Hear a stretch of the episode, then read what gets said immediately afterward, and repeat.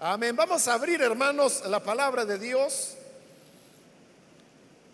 Lo haremos en el Evangelio de Lucas. Busquemos el capítulo número 10, donde vamos a leer la palabra de Dios.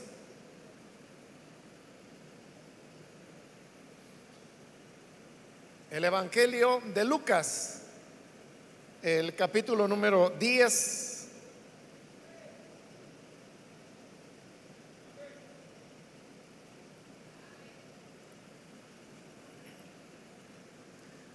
La palabra de Dios nos dice en el Evangelio de Lucas capítulo 10, versículo 25 en adelante. Y he aquí, un intérprete de la ley se levantó y dijo para probarle, Maestro, ¿haciendo qué cosa heredaré la vida eterna? Él le dijo, ¿qué está escrito en la ley? ¿Cómo lees? Aquel respondiendo dijo, amarás al Señor tu Dios con todo tu corazón y con toda tu alma y con todas tus fuerzas y con toda tu mente y a tu prójimo como a ti mismo.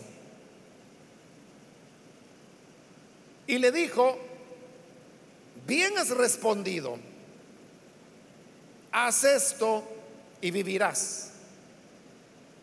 Pero él, queriendo justificarse a sí mismo, dijo a Jesús, ¿y quién es mi prójimo? Respondiendo Jesús dijo, un hombre descendía de Jerusalén a Jericó y cayó en manos de ladrones, los cuales le despojaron e hiriéndole se fueron dejándole medio muerto.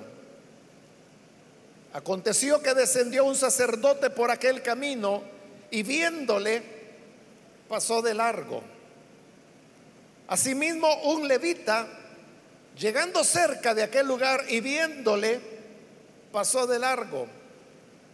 Pero un samaritano que iba de camino vino cerca de él y viéndolo, fue movido a misericordia y acercándose, vendó sus heridas echándoles aceite y vino y poniéndole en su cabalgadura lo llevó al mesón y cuidó de él. Otro día, al partir, sacó dos denarios y los dio al mesonero y le dijo, cuídamele y todo lo que gastes de más, yo te lo pagaré cuando regrese. ¿Quién pues de estos tres te parece que fue el prójimo del que cayó en manos de los ladrones?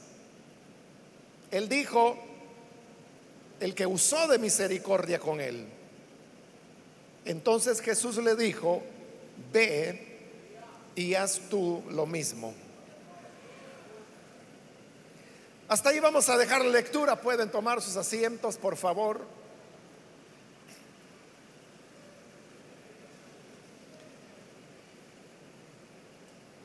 El pasaje que acabamos de leer, hermanos, nos habla de un hombre que se nos dice era intérprete de la ley.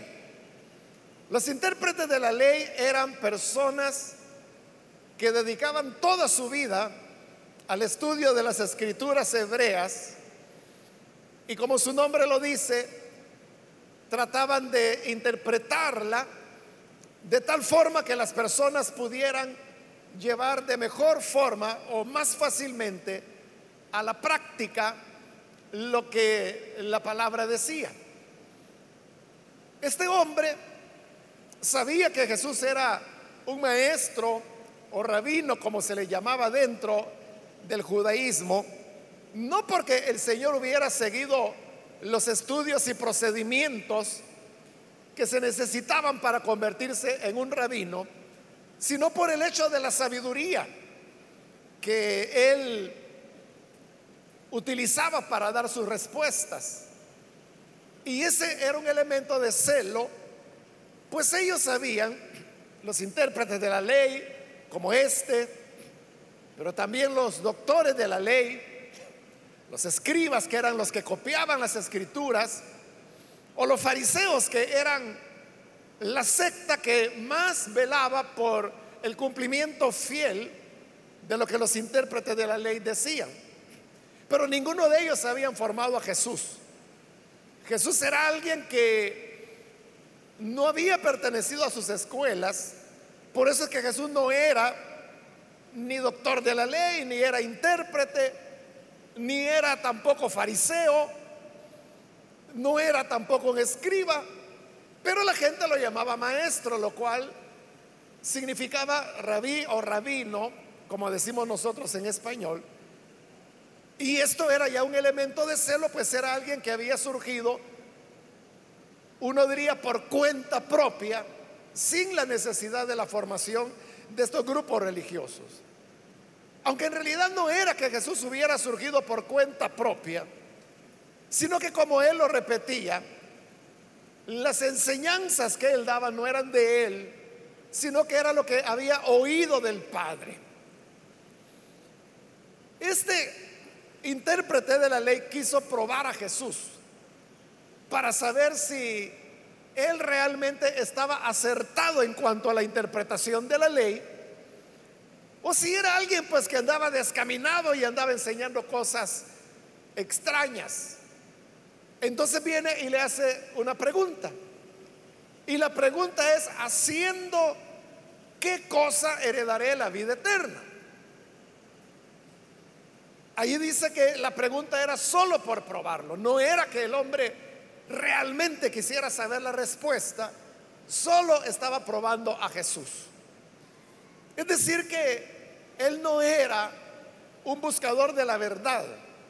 Cuando él hacía la pregunta, haciendo qué cosa heredaré la vida eterna, no era que él no supiera, no era que él estuviera requiriendo información para hacer luego la voluntad de Dios o seguir la recomendación que le hubiese dado el Señor. Era solo una prueba. Jesús sabía que se trataba de una prueba nada más. Y por eso es que, como en otras ocasiones, Jesús no respondió la pregunta, sino que más bien le contesta formulándole otra pregunta adicional. El versículo 26 dice que Jesús le dijo, ¿qué está escrito en la ley? ¿Cómo lees?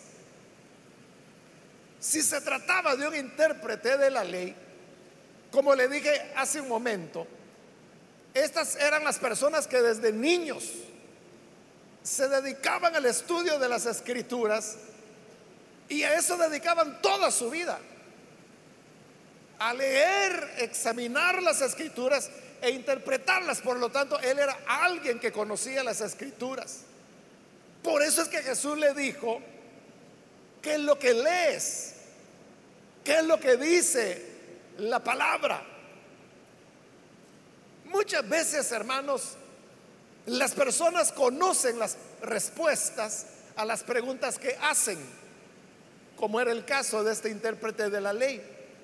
Pero hay personas que en realidad no es que quieran saber, sino que lo que sucede es que andan buscando una excusa para retrasar su obediencia a la palabra. Son personas que conocen la respuesta. No es que verdaderamente anden indagando cuál es. Y Jesús sabía que este era un hombre así. Hay personas que son de esa manera, que vienen y hacen preguntas que uno sabe que conocen la respuesta, porque son preguntas tan básicas, tan esenciales, pero lo que la gente está buscando es utilizar esa pregunta como una indirecta para poder llegar a lo que verdaderamente les interesa. Por ejemplo, una pregunta que las personas frecuentemente hacen son de este tipo. Hermano, ¿es correcto que una persona que esté en adulterio tenga un privilegio? usted va a creer que quien pregunta eso no sabe la respuesta.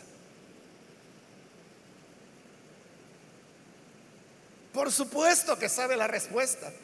Lo que ocurre es que no quiere saber la respuesta, sino que tiene otra intencionalidad. Probablemente lo que andan buscando es linchar a alguien o señalar a alguien o acusar a alguien, pero no están siguiendo el procedimiento bíblico para ese tipo de situaciones. Y por eso se hacen los de yo no fui o yo no conozco. Y preguntan, ¿es correcto o no es correcto? Porque ellos saben que uno le dirá, no es correcto. Ah, entonces ahí viene la cuchillada. Entonces, ¿por qué permite que fulano esté en tal privilegio? Y la respuesta sería porque usted es la persona que sabe que está en adulterio y no ha dicho nada. Porque esa es la realidad. Porque en lugar de andar haciendo preguntas inútiles, diría, o sin sentido, lo que deberían hacer es ser responsables y decir, hermano, yo soy testigo que fulano ha cometido esta falta y como él tiene un privilegio en la iglesia, creo que hay que ayudarle. Pero la persona tiene que dar su cara, tiene que dar su nombre, tiene que estar dispuesto a ser testigo. Porque ese es el procedimiento que Jesús estableció allá en el Evangelio de Mateo capítulo 18.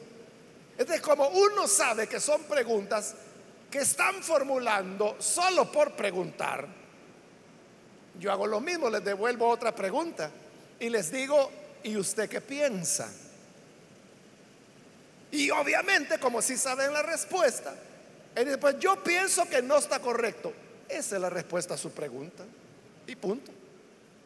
Ahí se acabó. Jesús sabía esto de esta persona. Y por eso le dice ante la pregunta, ¿qué debo hacer para heredar la vida eterna? Bueno, tú eres intérprete de la ley. ¿Qué has leído?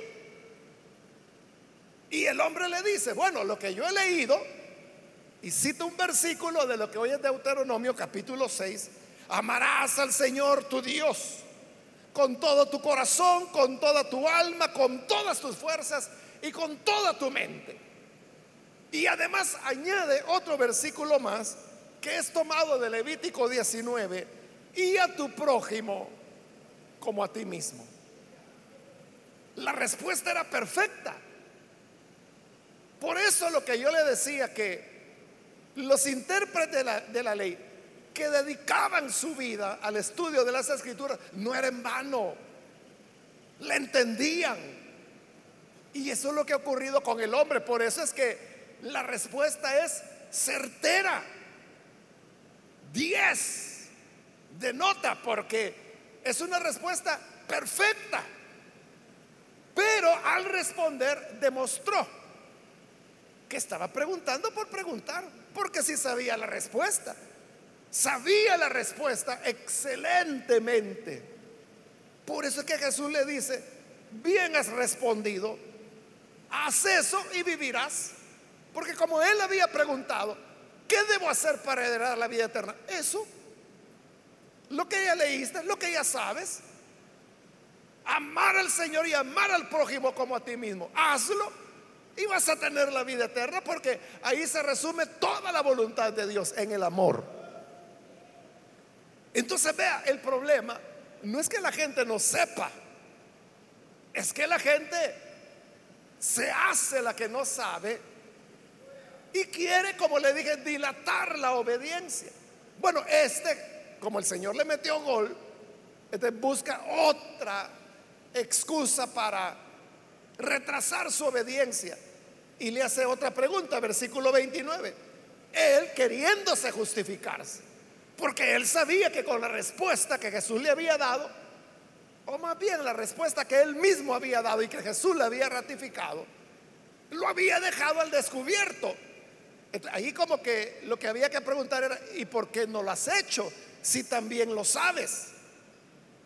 Queriéndose justificar, le dice, es que mira Señor lo que ocurre, es que yo no entiendo quién es mi prójimo. Y le hace la pregunta a Jesús, ¿quién es mi prójimo? Pero dice la escritura que lo preguntaba solo por justificarse, justificar su falta de obediencia a la palabra. Entonces hay personas que buscan siempre andar en temas como este, cosas técnicas diríamos. Cosas técnicas como ¿qué significa la palabra prójimo? Porque eso es lo que él está preguntando. ¿Quién es mi prójimo? Él no entendía quién era su prójimo. Bueno, sea así el que no entendía. Hay personas, hermanos, que a veces pueden preguntar, ¿y quién es Dios? ¿Y qué es el pecado? ¿Y qué es salvación? ¿Y qué es perdón? Y andan preguntando por cosas que son conceptos tan sencillos tan básicos, pero que preguntan solo como una excusa para no hacer lo que ya saben que deben hacer. Por eso es que preguntó, ¿quién es mi prójimo? Y Jesús, que era el gran maestro, no le responde con un diccionario, porque él preguntaba, ¿quién es el prójimo? Es decir, ¿qué significa eso de prójimo. Y si usted agarra un diccionario de la lengua española y busca qué significa prójimo, encontrará que prójimo es cualquier otra persona. O aquel hacia el cual debemos hacer acciones de solidaridad. Esas son las definiciones que el diccionario da. Pero eso no le iba a bastar al hombre. Entonces viene Jesús y le relata una historia, una parábola, que nosotros la conocemos con el nombre de la parábola del buen samaritano. Se trata de un hombre que iba descendiendo de Jerusalén hacia la ciudad de Jericó. Y hay un grupo de hombres que, que lo asaltan, eran ladrones. Pero estos ladrones eran malvados porque no solamente le robaron lo que tenía, sino que, que lo hirieron probablemente con puñales, lo apuñalaron y lo dejaron tirado en el suelo sangrando. Y dijo el Señor que estaba medio muerto. Y los ladrones se fueron después de hacer esa maldad. Pero luego venía por el mismo camino un sacerdote. Los sacerdotes del templo judío era un cargo que se recibía por herencia. Porque el primer sacerdote al cual Dios llamó fue Aarón. Y quedó establecido que los descendientes de Aarón habrían de ser sacerdotes para siempre en ese ministerio en Israel para siempre. Es decir, que murió. Aarón quedó su hijo. Murió su hijo, quedó su nieto. Murió su nieto, quedó su bisnieto. Y así sucesivamente. Era una cuestión hereditaria. Es decir, que eso de ser sacerdote no era ni siquiera una cuestión de vocación sino que era una cuestión determinada por el hecho de, de qué familia uno nacía. Y estos eran los únicos seres humanos en el planeta que podían entrar al templo, desarrollar el ministerio y ofrecer sacrificios delante de Dios. Uno de ellos llegaría a ser sumo sacerdote, que era el único ser humano en el planeta que podía entrar en el lugar santísimo una vez al año para ofrecer la sangre de la expiación y el incienso de adoración en la presencia de Dios. Pues este sacerdote tan privilegiado iba por el camino y dice que vio al hombre que estaba sangrando, estaba en el piso, estaba muriéndose. Lo vio pero siguió de largo, no hizo absolutamente nada por él. Al poco tiempo venía otro hombre por el camino y dijo el Señor que este era un levita. Los levitas eran los pertenecientes a las tribus de Leví. Y a la tribu de Leví es a la única a la cual Dios le dio el privilegio de ser ayudantes de los sacerdotes. De igual manera, para ser levita no era una cuestión de vocación, era una cuestión que había que nacer dentro de la tribu de Leví. Pues este hombre había nacido en la tribu de Leví. Eran los que vestían de lino blanco para poder ministrar dentro del templo. Eran los que movían los objetos sagrados. Eran los que asistían a los sacerdotes en el culto. Este levita también vio al hombre malherido, sangrante. Pero siguió de largo, no hizo nada por el hombre. Pero al poco tiempo venía un tercer hombre por el camino. Y el Señor dijo que este hombre era samaritano. Este no era sacerdote, este no era levita, este no tenía ningún privilegio. Es más, diríamos que tenía menos que privilegios, porque los judíos consideraban a los samaritanos peores que paganos. Este estaba con saldo negativo. No tenía ningún privilegio, pero yendo por el mismo camino, igual que el sacerdote, igual que el levita, él vio al hombre herido y dice el versículo 33, viéndole, fue movido a misericordia.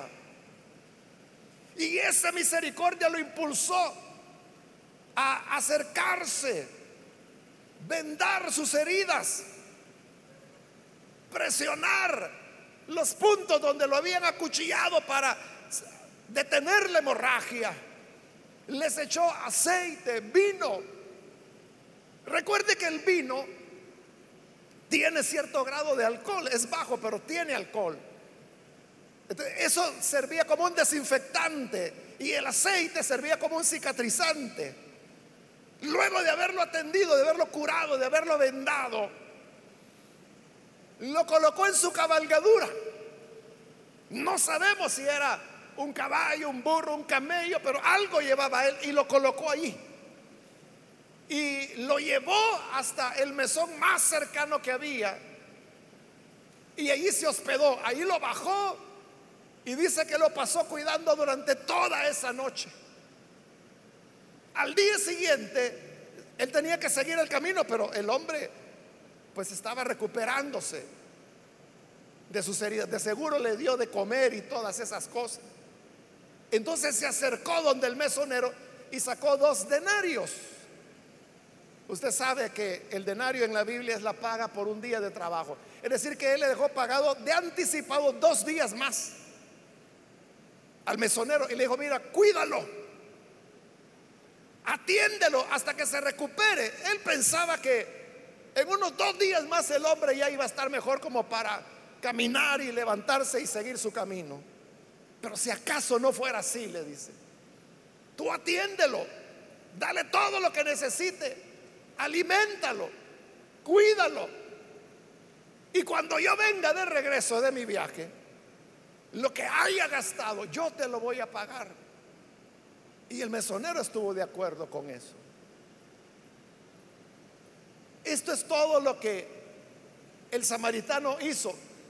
Pero decíamos, el sacerdote y el levita tenían privilegios.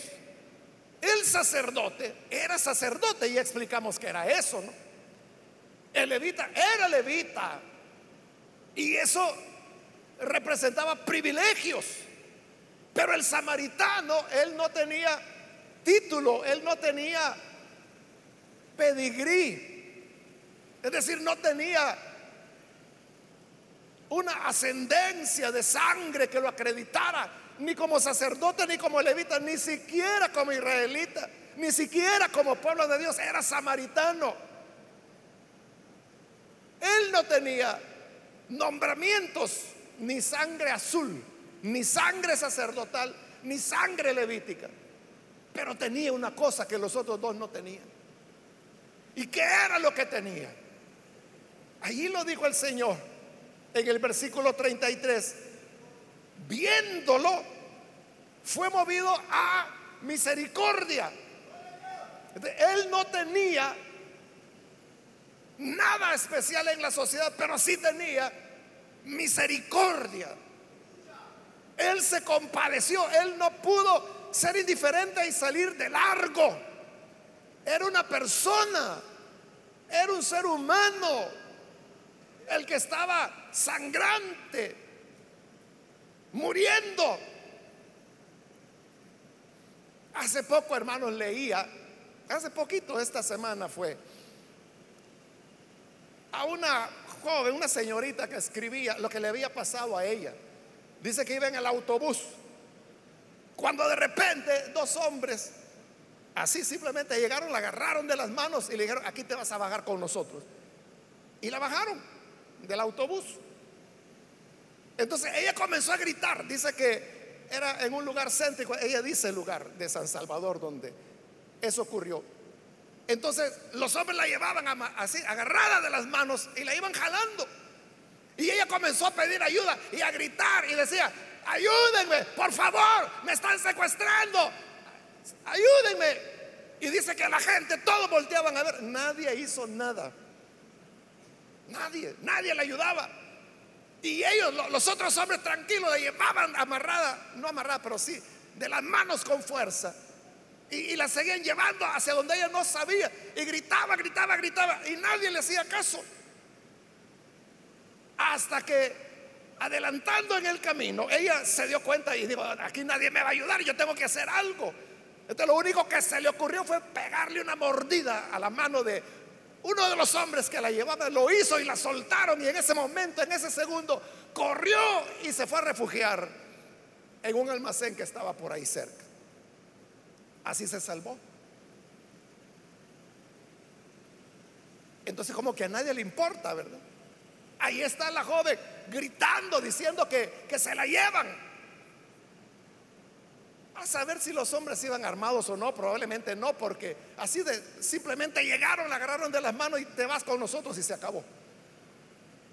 ¿Qué hubiera ocurrido con ella?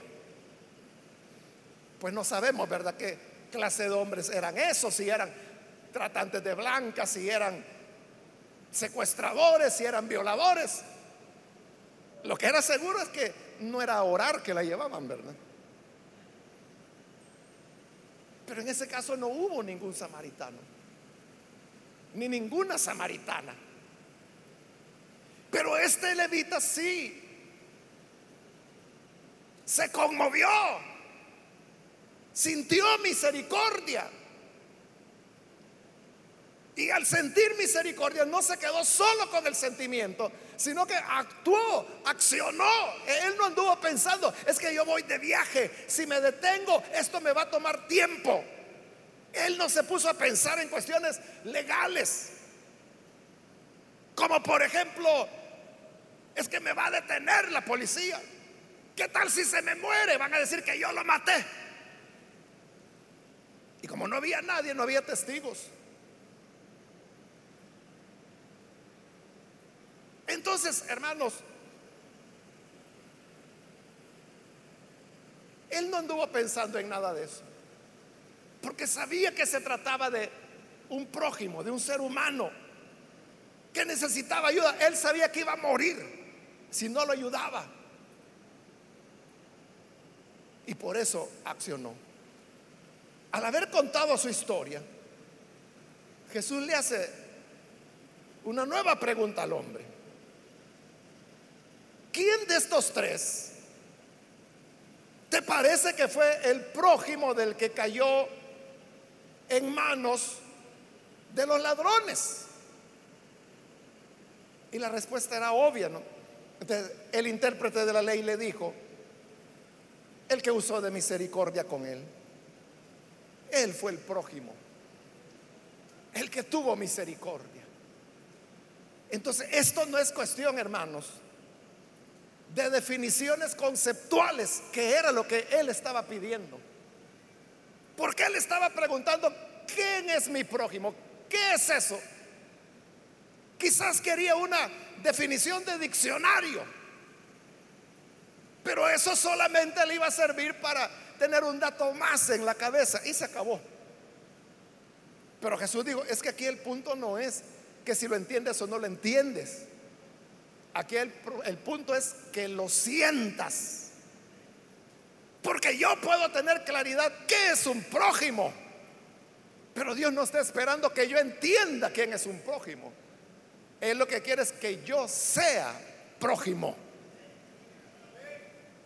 del necesitado, de la necesitada. Eso es lo que Dios quiere. Que sea capaz como el samaritano de sentir misericordia. Por eso cuando Jesús le preguntó, ¿quién de los tres te parece que fue el prójimo? Es que el hombre no era tonto, hermano. Este intérprete de la ley era muy inteligente, muy agudo. Y le digo, el prójimo fue el que hizo misericordia. Ese es el punto. La capacidad de sentir misericordia. La capacidad de dolernos por el dolor de otro.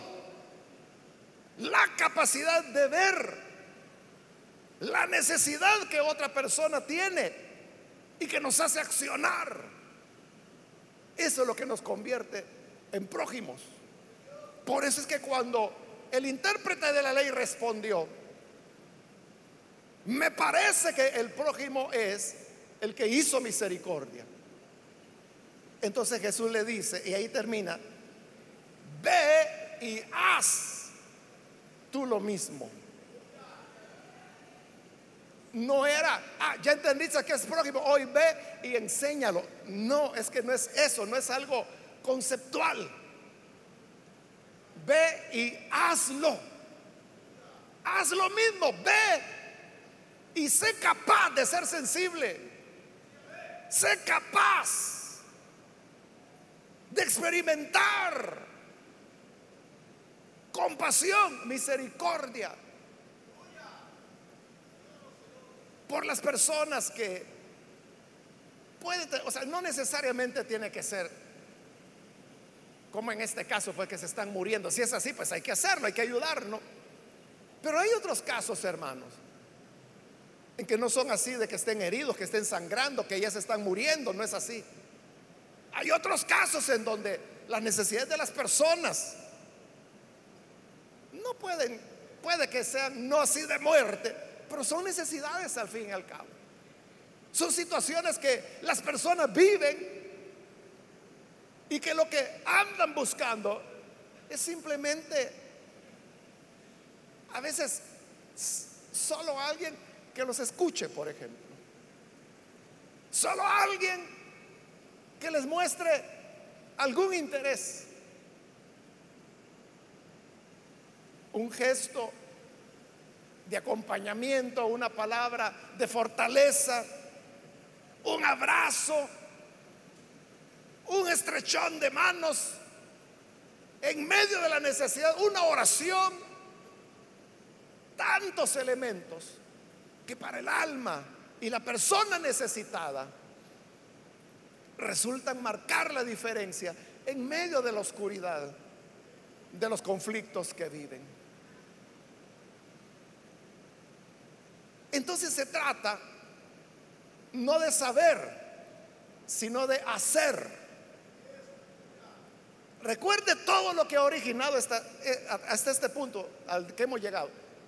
Recuerde cómo se originó. Se originó porque el intérprete de la ley dijo, ¿qué debo hacer para tener la vida eterna? Y la conclusión es, ama a tu prójimo haz lo mismo que el samaritano hizo.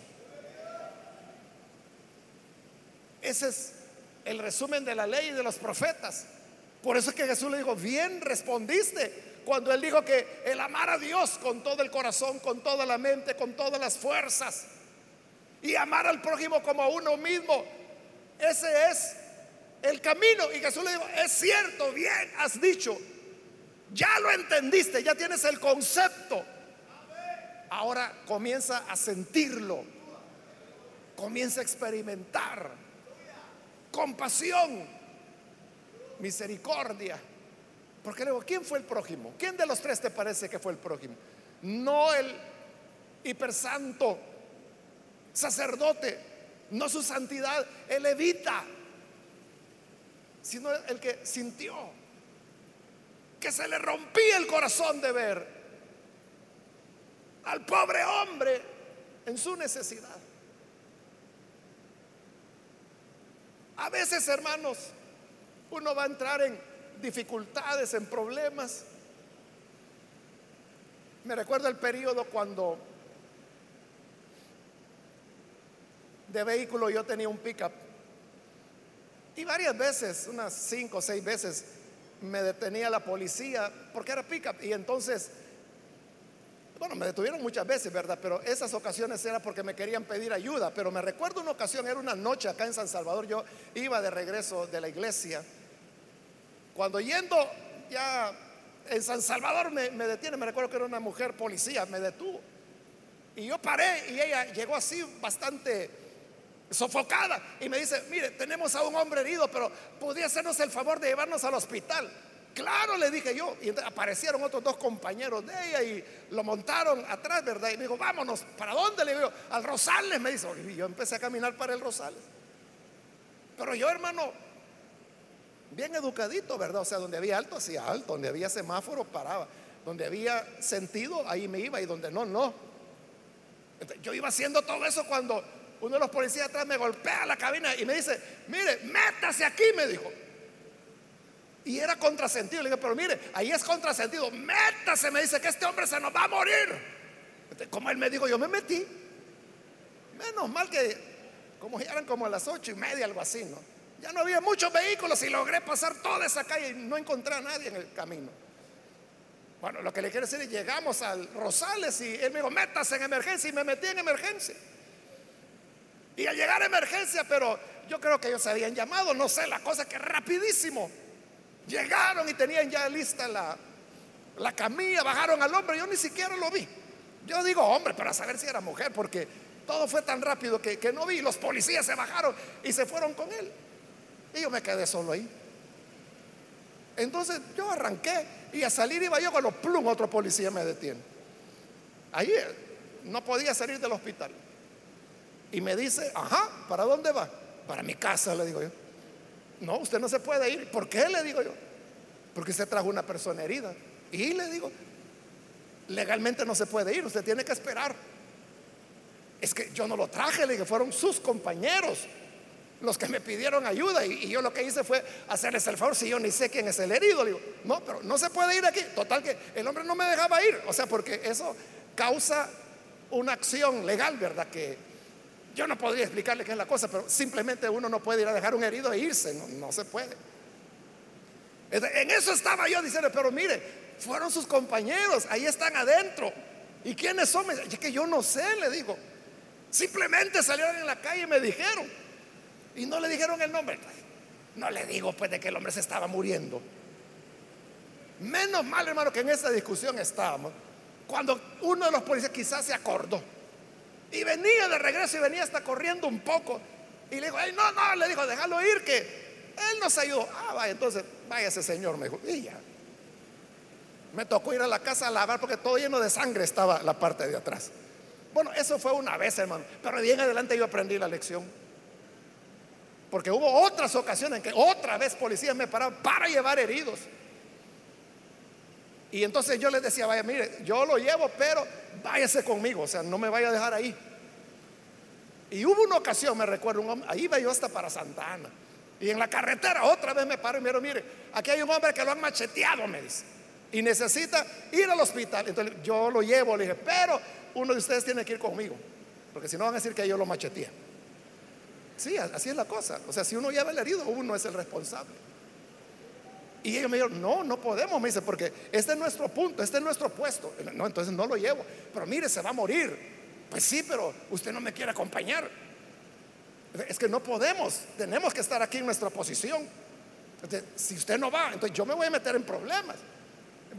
Al final, hermano, para no hacer larga la historia, llegamos a un acuerdo y dije, yo lo llevo, pero yo no lo voy a, a meter al hospital. yo lo voy a dejar a una cuadra del hospital. Y si él puede caminar, que camine y entre él solo, pero yo me voy, le dije. Y fueron a decirle al hombre, al macheteado, mire, dice que lo lleva, pero que lo deja una cuadra. Y sí, dijo, y se subió el hombre. Lo subieron más bien porque casi ni podía. Y yo llegué hasta Santana, allá al Hospital San Juan de Dios, y a una cuadra me para y le dije, vaya señor, le dije, hasta aquí lo puedo dejar. Y como que en el camino algo se había recuperado, el aire le había ayudado, se puso en pie y me dijo, gracias amigo, está bien. Y yo vi que comenzó a caminar, él solito al hospital, todo macheteado. Me fui. Pero uno, hermanos, tendría, con todas estas experiencias, ¿verdad? Razones para decir, mire, no, yo mejor no me meto en líos. No, mejor llame a la Cruz Roja, ¿verdad? Que es lo que corresponde en esos casos. Pero se trata de un ser humano. Entonces uno a veces puede entrar en problemas, complicarse, pero aquí el punto es ¿Qué vamos a hacer para heredar la vida eterna? Heredar la vida eterna no es solo porque vamos a estar cantando aleluya, aleluya, aleluya dentro de un culto, sino que el Señor dijo, mira, ve y haz lo mismo, aunque no tengas otro privilegio, aunque no tengas nombramiento, pero que no te falte la misericordia por los necesitados. Ese es el prójimo, el que siente compasión por su hermano necesitado. Ve, haz lo mismo y tendrás la vida eterna. Vamos a cerrar nuestros ojos y quiero ahora, hermanos, hacer una invitación para las personas que todavía no han recibido a Jesús como su Salvador. Pero si este es su caso y usted hoy necesita venir para comenzar a hacer lo que ya sabemos, el tener misericordia, yo le invito para que donde está se ponga en pie en señal que desea recibir a Jesús como su Salvador. Cualquier persona que es primera vez que necesita el Hijo de Dios, póngase en pie. Queremos orar por usted.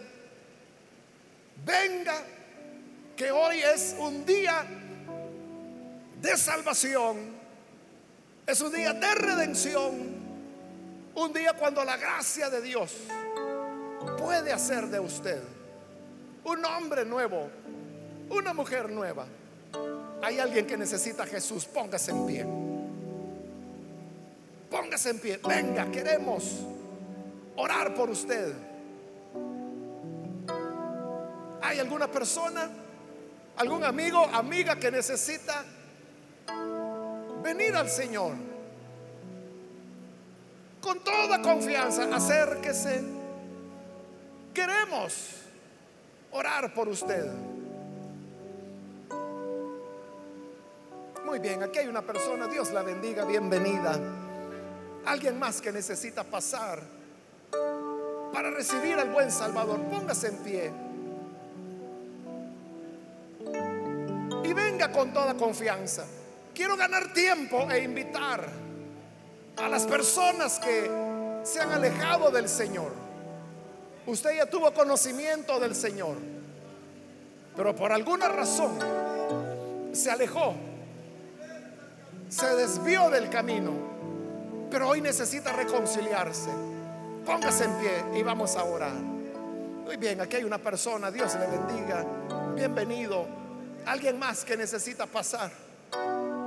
Póngase en pie venga, que hoy es el momento de salvación, el momento de vida.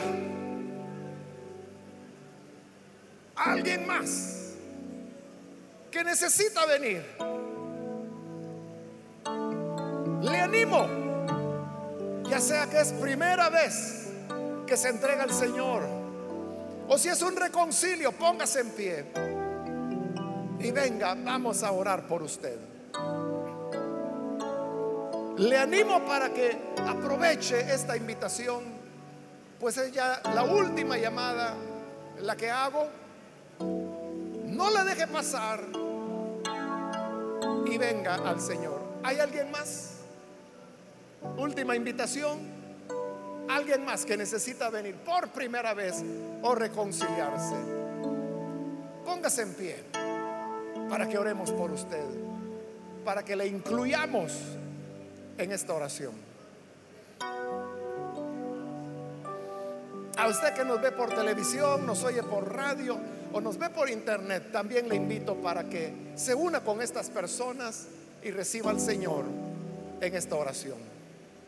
Padre, gracias te damos por las personas que están aquí al frente, como también aquellos, Señor, que a través de los medios de comunicación se están uniendo en esta oración para abrir sus corazones y para recibirte a ti como Señor, como Salvador, como aquel que siempre tiene compasión, que tiene misericordia, que perdona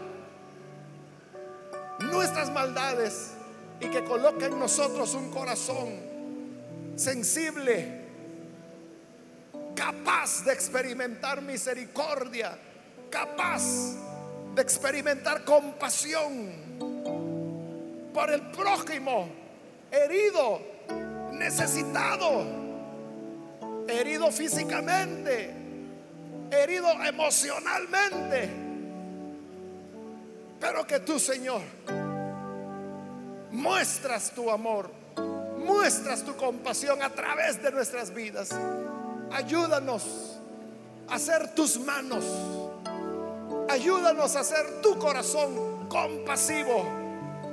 Ayúdanos a tener mirada de bondad como la tuya, Señor. Permítenos entonces hacer tu voluntad. En el nombre de Jesús, nuestro Salvador, lo pedimos. Amén. Amén. Amén.